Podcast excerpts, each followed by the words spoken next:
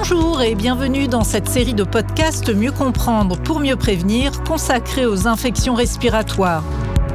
Réalisée par Fréquence Médicale avec le soutien institutionnel de Moderna.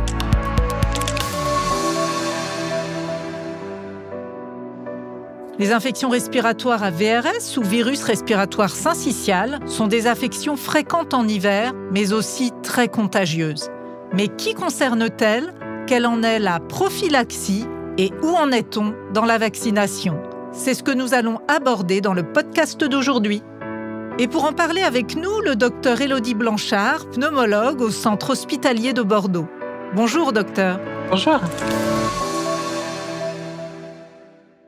On connaît la bronchiolite du nourrisson, mais quels sont les symptômes chez les adultes pour ces infections à VRS Alors effectivement, les symptômes sont euh, variables. Chez l'immunocompétent, ils sont euh, le plus souvent euh, assez aspécifiques, sous la forme d'un rhume avec une toux, des éternuements, un écoulement nasal, des maux de tête et parfois un petit peu de fièvre. ça, c'est chez l'immunocompétent et l'adulte jeune, disons. En revanche, chez l'immunodéprimé, L'infection AVRS peut être responsable d'une pneumonie grave, mais aussi chez le patient âgé et comorbide. Euh, donc clairement, les infections AVRS touchent le nourrisson, mais également le sujet âgé, donc euh, sont graves aux deux extrêmes de la vie. Et puis, euh, il faudra avoir une vigilance particulière chez le patient comorbide, notamment atteint d'asthme ou de BPCO. Ces manifestations cliniques sont-elles véritablement différentes des autres infections virales? Alors globalement non pour le sujet jeune euh, sans comorbidité, euh, oui pour le sujet euh, âgé comorbide ou immunodéprimé comme on l'a vu précédemment. Et en fait surtout ce sont des manifestations cliniques qui, comme elles sont aspécifiques, sont assez méconnues et donc on va les découvrir lors de l'hospitalisation et donc déjà quand l'infection est grave. Il existe des traitements qui sont d'ailleurs plutôt symptomatiques, mais où en est-on dans les traitements spécifiques et dans la prophylaxie, qu'elle soit active ou passive? Effectivement, il n'y a pas de traitement antiviral spécifique. La ribavirine a été proposée pour des patients euh, d'hématologie, mais avec un niveau de preuve faible. Il n'y a pas de traitement plus spécifique curatif pour le moment. Et effectivement, on est encore dans une stratégie de prévention. Alors tout d'abord, les mesures barrières, puisque c'est un, virus à transmission euh, respiratoire. Donc euh, le lavage des mains, éviter les contacts physiques, attention à l'émission des gouttelettes émises lors de la toux. Et puis, on a tout de même le recours chez l'enfant, pour l'instant, à une immunothérapie passive avec deux anticorps monoclonaux, dont un est euh, déjà disponible, le palivizumab, et l'autre, le nirsevimab, qui a été approuvé récemment par l'agence européenne, qui pour l'instant n'est pas positionnée en France. Mais finalement, c'est surtout dans la vaccination qu'on a le plus d'actualité. Eh bien, justement, où en est-on dans la vaccination? Alors, actuellement, on n'a pas de vaccin disponible, mais effectivement, on a plusieurs candidats vaccins avec euh, au moins quatre qui sont en phase 3.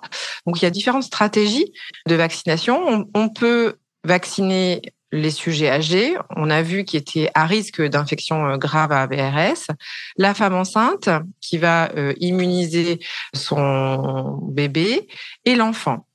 Euh, on va faire un focus sur les actualités vaccinales chez les sujets âgés euh, et je vais vous parler des quatre vaccins euh, en phase 3. Alors tout d'abord, un vaccin protéique sous-unitaire adjuvanté pour les plus de 60 ans en une dose. La phase 3 a été publiée, concerne plus de 24 000 patients avec enfin, sujets avec comme critère de jugement principal des infections des voies aériennes basses documentées AVRS. Peu d'infections AVRS, mais c'est le cas de toutes les phases 3 compte tenu des mesures barrières euh, qui étaient mises en place pendant cette période. Mais tout de même, euh, une efficacité vaccinale euh, qui est très encourageante, autour de 94% pour les infections sévères, ce qui est très bien. Un autre vaccin sous-unitaire à 120 microgrammes de VRS A et B, qui a aussi concerné plus de 40 000 patients de plus de 60 ans, stratifiés sur l'âge, avec une proportion euh, non négligeable de patients de plus de 80 ans et c'est intéressant parce que on connaît euh, l'immunosénescence qui rend parfois les, efficacités vaccinales un petit peu moins bonnes. Euh, là aussi peu d'infections VRS mais tout de même une efficacité vaccinale bonne selon le critère de jugement principal qui concernait deux ou trois symptômes d'infection des voies aériennes. Et donc, quand il y avait plus de trois symptômes, on était autour de 86%.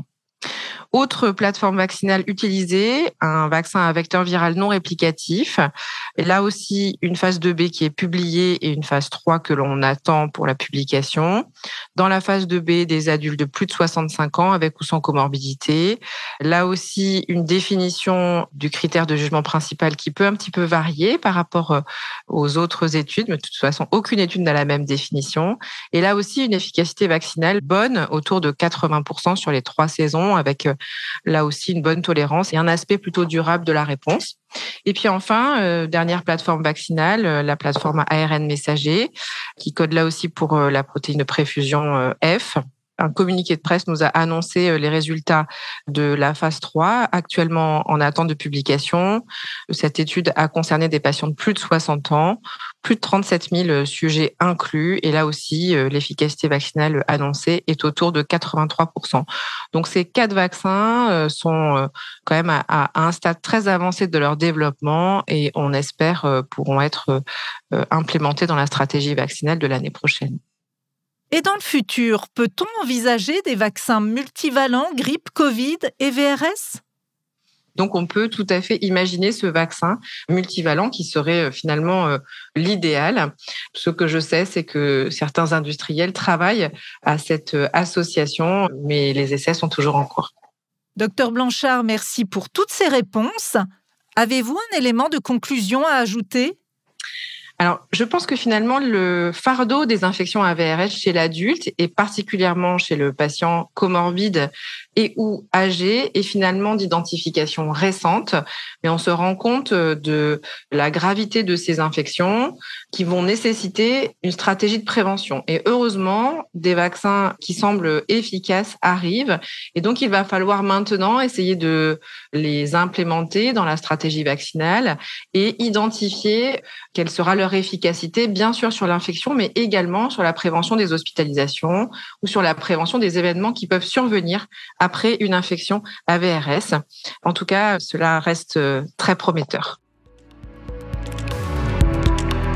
Merci d'avoir suivi ce podcast et à très bientôt sur Fréquence Médicale.